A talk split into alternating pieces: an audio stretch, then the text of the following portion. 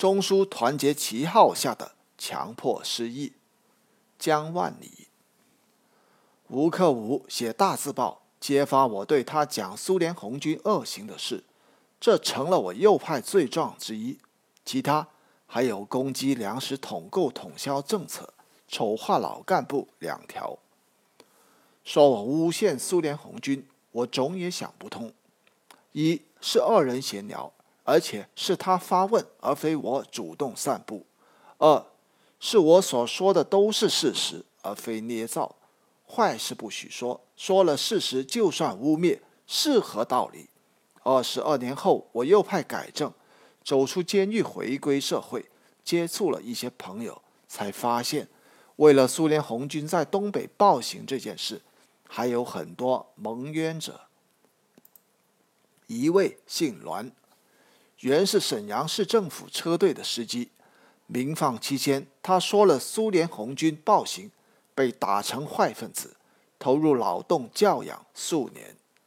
一位陈树祥，沈阳市无线电机械厂技术员，当年二十二岁。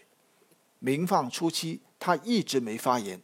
后来，因为本单位一位同事讲了苏联红军抢抢劫和强奸妇女的事，批判者说他破坏社会主义国际团结。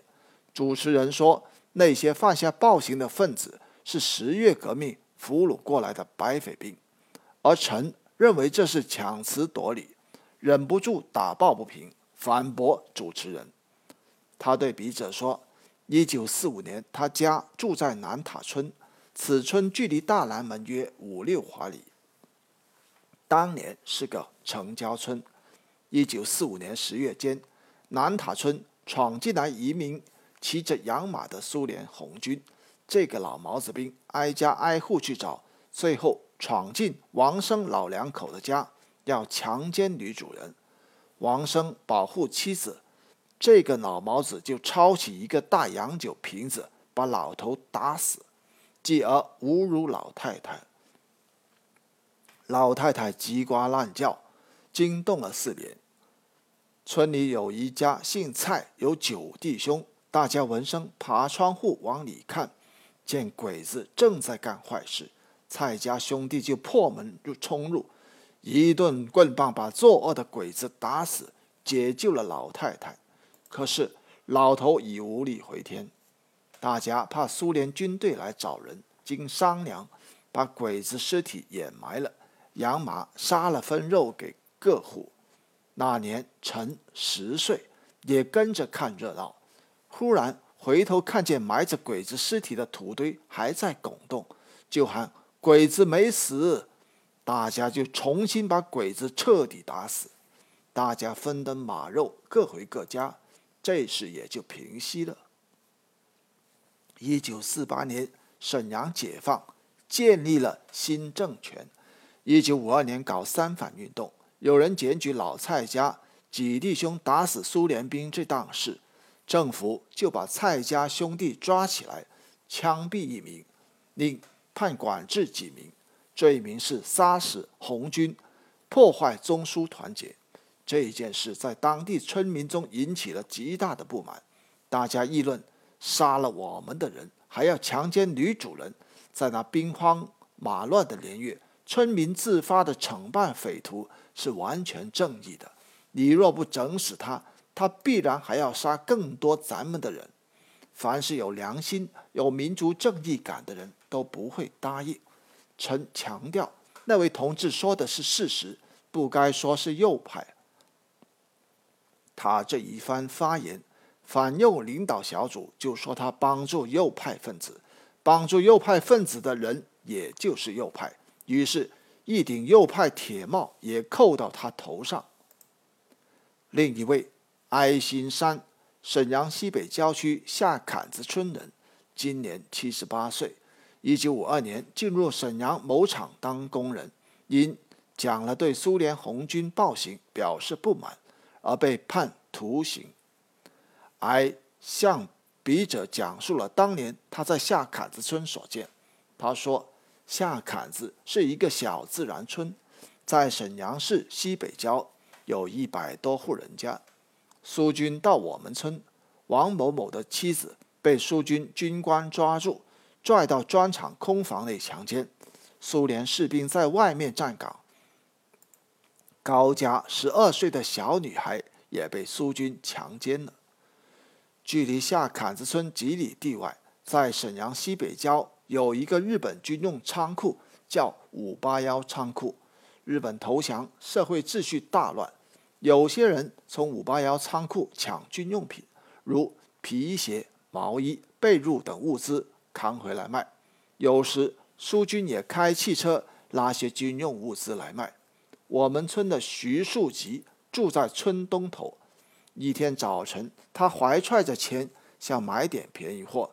他来到村西头两棵柳树下守候。这时来了一个苏联兵，见着徐树吉就收身。把他怀里揣的钱翻着了，徐树吉哪里舍得，就往回躲，但钱还是被抢走了。他十分心疼，站在柳树下生闷气。不多时，那个苏联兵又找来一个苏联兵。先前那个兵用手指着徐树吉，意思说就是他往回夺钱，不老实，不顺从。两个苏联兵走上前，抡起枪托。搂头盖顶就砸徐树吉，把徐树吉打得惨叫声，整个村子都听到。那年我十岁，那恐怖的哀嚎声吓得我心都要跳出来。全村子没有一个人敢上前搭救的，连他家人也不敢。大约过了半小时，渐渐没有声音了，村里人才敢出来。早见。两个大鼻子兵已经扬长而去，围过去再看徐树吉，已经被打得血肉模糊，早就死了。沈阳北郊有一条从东向西横穿的运河，现在沈阳市的人管它叫北运河，那时都管它叫二道沟。我们下坎子村管它叫沙河沿。冬天枯水期，河面结冰。人车为了抄近，都从冰上走。一九四五年冬，远屯有一辆胶皮轱辘大车路过我们村附近的二道沟，老汉赶车，车上坐着老汉的姑娘。这时来了一个苏联军官，把姑娘强奸了，完事还要扒大车的胶皮轮胎。赶车的老汉连哭带诉。你把我们的姑娘给糟蹋了，还扒车轮胎，这车还能走吗？怎么回家？我们受了小日本十四年的气，这又受老毛子的气，连强奸姑娘带扒车。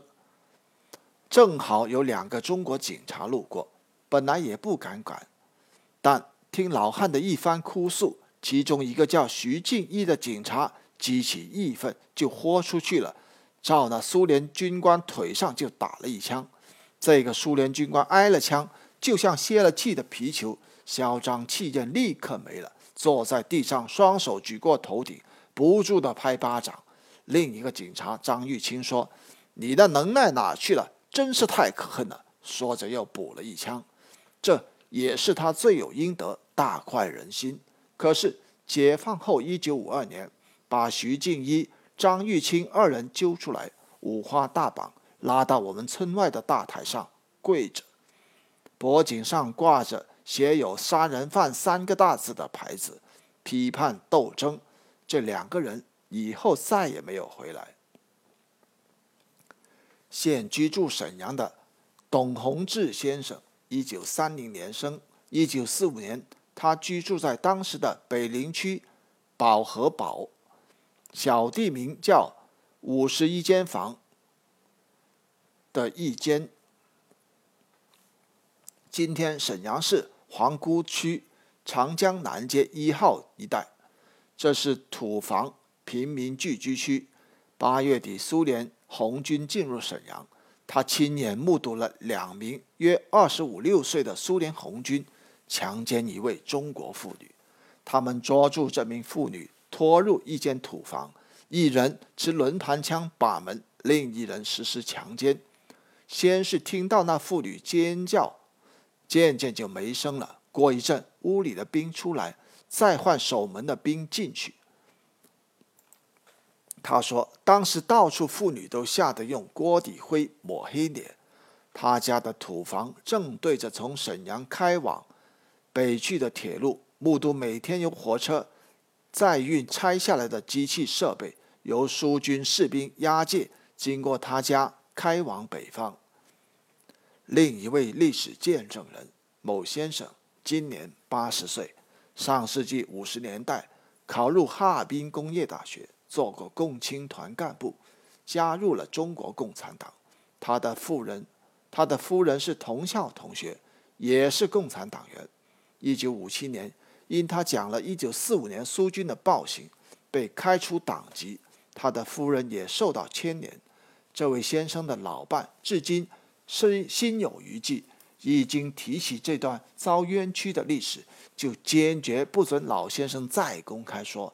怕因自己重提这段犯忌讳的事历史事实而给儿女们带来麻烦，因为其子女都是国家公务员、共产党员。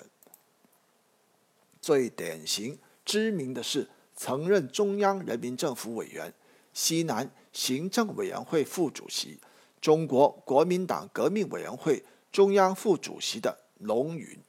龙云因为质疑苏联红军。一九四五年，在东北拆运机器设备，在抗美援朝战争后向我国追催逼军火款等不义行为，就被加上了反苏罪名，扣上右派帽子。